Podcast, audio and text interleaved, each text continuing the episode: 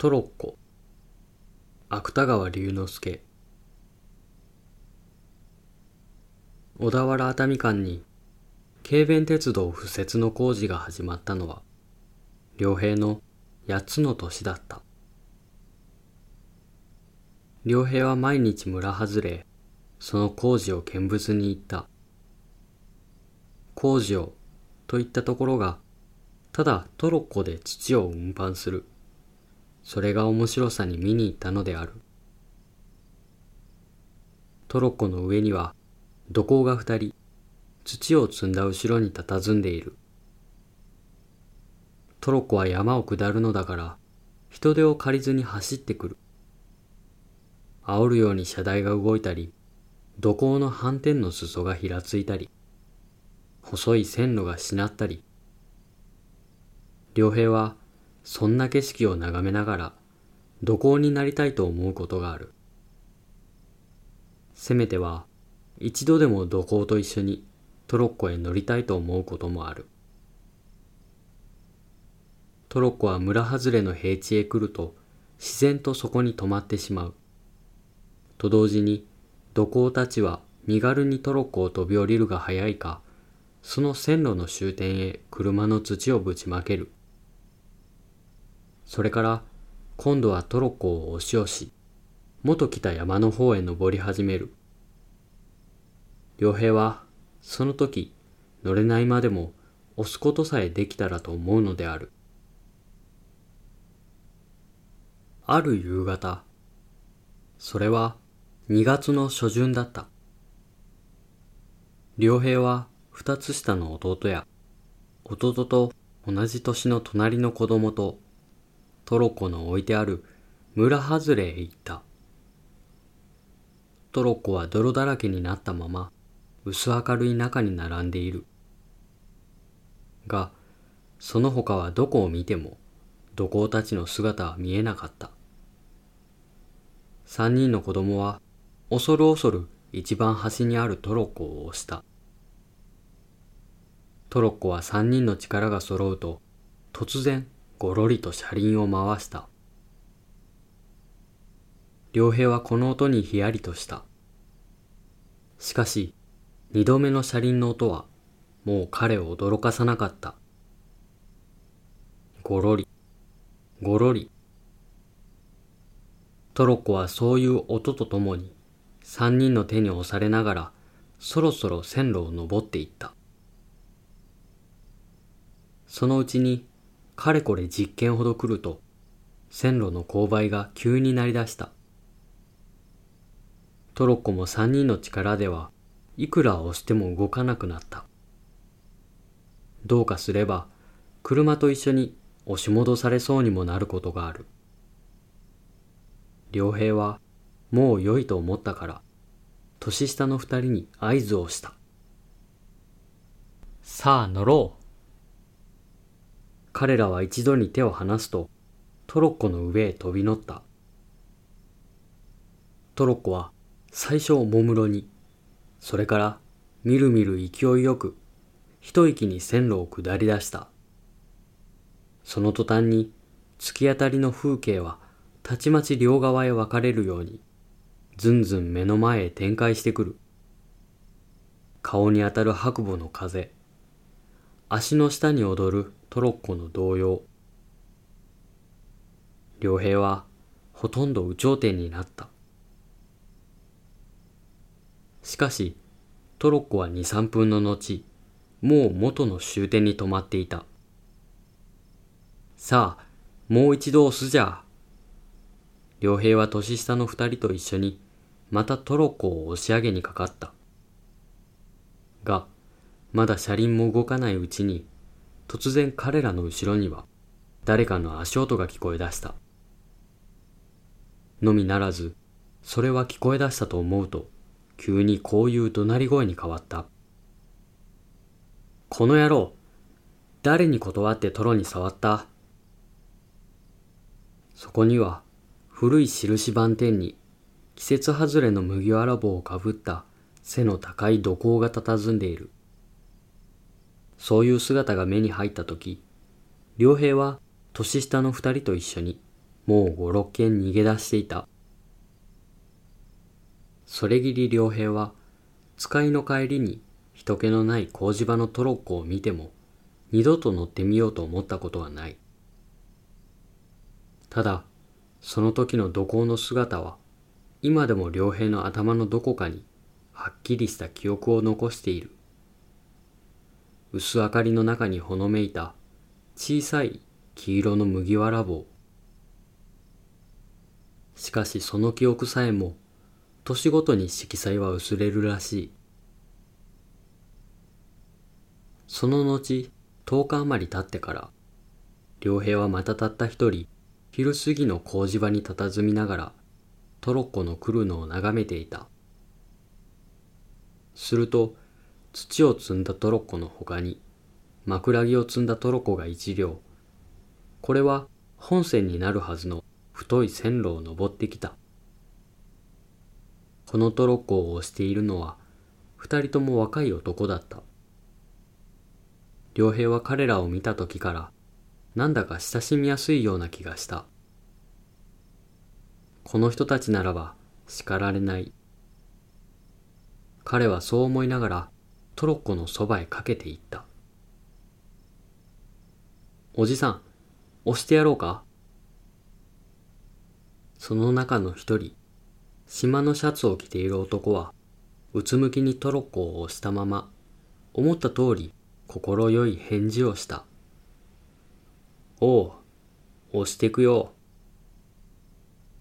良平は二人の間に入ると、力いっぱい押し始めた。我は、なかなか力があるな。他の一人、耳に巻きタバコを挟んだ男も、こう良平を褒めてくれた。そのうちに、線路の勾配はだんだん楽になり始めた。もう押さなくともよい。良平は今にも言われるかと内心気がかりでならなかった。が、若い二人の土工は前よりも腰を起こしたぎり、黙々と車を押し続けていた。良平はとうとうこらえきれずに、おずおずこんなことを尋ねてみた。いつまでも押していていい？いいと思う。二人は同時に返事をした。良平は優しい人たちだと思った。五六丁余り押し続けたら、線路はもう一度急勾配になった。そこには両側のみかん畑に黄色い実がいくつも日を受けている。登り道の方が良い。いつまでも押させてくれるから。良平はそんなことを考えながら、全身でトロッコを押すようにした。みかん畑の間を登り詰めると、急に線路は下りになった。島のシャツを着ている男は、良平に、やい、乗れと言った。良平はすぐに飛び乗った。トロコは三人が乗り移ると同時に、みかん畑の匂いを煽りながら、ひたすべりに線路を走り出した。押すよりも乗る方がずっといい。良平は羽織に風をはらませながら当たり前のことを考えた。行きに押すところが多ければ、帰りにまた乗るところが多い。そうもまた考えたりした。竹やぶのあるところへ来ると、トロッコは静かに走るのをやめた。三人はまた前のように重いトロッコを押し始めた。竹やぶはいつか雑木林になった。つま先上がりのところどころには赤サビの線路も見えないほど落ち葉の溜まっている場所もあった。その道をやっと登りきったら今度は高い崖の向こうに広々と薄ら寒い海が開けた。と同時に良平の頭にはあまり遠く来すぎたことが急にはっきりと感じられた。三人はまたトロッコへ乗った。車は海を右にしながら雑木の枝の下を走っていった。しかし、良平はさっきのように面白い気持ちにはなれなかった。もう帰ってくれればいい。彼はそうも念じてみた。が、行くところまで行き着かなければ、トロッコも彼らも帰れないことはもちろん彼にも分かりきっていた。その次に車の止まったのは、切り崩した山を背負っている、藁屋根の茶店の前だった。二人の土工は、その店へ入ると、血のみ子をおぶったかみさんを相手に、悠々と茶などを飲み始めた。良平は一人イライラしながら、トロッコの周りを回ってみた。トロッコには、頑丈な車台の板に、跳ね返った泥が乾いていた。しばらくの後、茶店を出てきしなに、巻きタバコを耳に挟んだ男は、その時はもう挟んでいなかったが、トロッコのそばにいる良平に新聞紙に包んだ駄菓子をくれた。良平は冷淡に、ありがとう、と言った。が、すぐに冷淡にしては相手にすまないと思い直した。彼はその冷淡さを取り繕うように、包み菓子の一つを口へ入れた。菓子には新聞紙にあったらしい石油の匂いが染みついていた。三人はトロッコを押しながら緩い傾斜を登っていった。良平は車に手をかけていても心は他のことを考えていた。その坂を向こうへ降り切ると、また同じような茶店があった。土工たちがその中へ入った後、良平はトロッコに腰をかけながら帰ることばかり気にしていた。茶店の前には花の咲いた梅に西日の光が消えかかっている。もう日が暮れる。彼はそう考えるとぼんやり腰掛けてもいられなかった。トロッコの車輪を蹴ってみたり、一人では動かないのを承知しながら、うんうんそれを押してみたり、そんなことに気持ちを紛らせていた。ところが、土工たちは出てくると、車の上の枕木に手をかけながら、無造作に彼にこう言った。我はもう帰んな。俺たちは今日向こう止まりだから。あんまり帰りが遅くなると、我のうちでも心配するずら。良平は一瞬間あっけに取られた。もうかれこれ暗くなること。去年の暮れ、母と岩村まで来たが、今日の道はその三四倍あること。それを今からたった一人歩いて帰らなければならないこと。そういうことが一時に分かったのである。良平はほとんど泣きそうになった。が、泣いても仕方がないと思った。泣いている場合ではないとも思った。彼は若い二人の土工に取ってつけたようなお辞儀をすると、どんどん線路伝いに走り出した。良平はしばらく無我夢中に線路のそばを走り続けた。そのうちに懐の菓子包みが邪魔になることに気がついたから、それを道端へ掘り出すついでに、板草履もそこへ脱ぎ捨ててしまった。すると、薄い足袋の裏へ、直に小石が食い込んだが、足だけははるかに軽くなった。彼は左に海を感じながら急な坂道を駆け上った。時々涙がこみ上げてくると自然に顔が歪んでくる。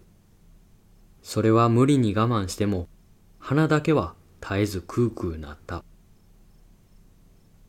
竹やぶのそばを駆け抜けると、夕焼けのした日金山の空も、もうほてりが消えかかっていた。良平はいよいよ気が気でなかった。雪と帰りと変わるせいか、景色の違うのも不安だった。すると、今度は着物までも汗の濡れ通ったのが気になったから、やはり必死にかけ続けたなり、羽織を道端へ脱いで捨てた。みかん畑へ来る頃には、あたりは暗くなる一方だった。命さえ助かれば、良平はそう思いながら、滑ってもつまずいても走っていった。やっと遠い夕闇の中に村外れの工事場が見えたとき、良平は人思いに泣きたくなった。しかしその時も、べそは書いたが、とうとう泣かずにかけ続けた。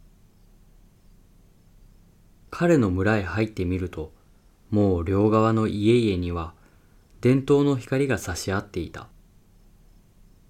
良平は、その伝統の光に、頭から汗の湯気の立つのが彼自身にもはっきり分かった。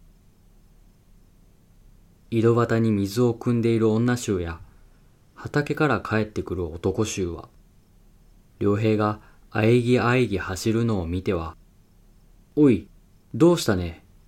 などと声をかけた。が、彼は無言のまま、雑貨屋だの、床屋だの、明るい家の前を走りすぎた。彼の家の門口へ駆け込んだとき、良平はとうとう大声にわっと泣き出さずにはいられなかった。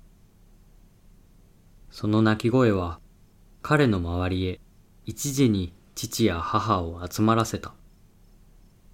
ことに母は何とか言いながら良平の体を抱えるようにした。が、良平は手足をもがきながらすすり上げすすり上げ泣き続けた。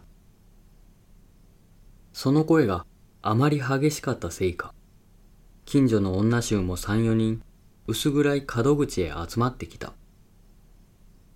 父母はもちろん、その人たちは口々に彼の泣くわけを尋ねた。しかし、彼は何と言われても泣き立てるより他に仕方がなかった。あの遠い道を駆け通してきた今までの心細さを振り返ると、いくら大声に泣き続けても足りない気持ちに迫られながら、良平は26の年、妻子と一緒に東京へ出てきた。今ではある雑誌社の2階に構成の主筆を握っている。が、彼はどうかすると、全然何の理由もないのに、その時の彼を思い出すことがある。全然何の理由もないのに、人狼に疲れた彼の前には、今でもやはりその時のように、薄暗い藪や坂のある道が、細々と一筋断続している。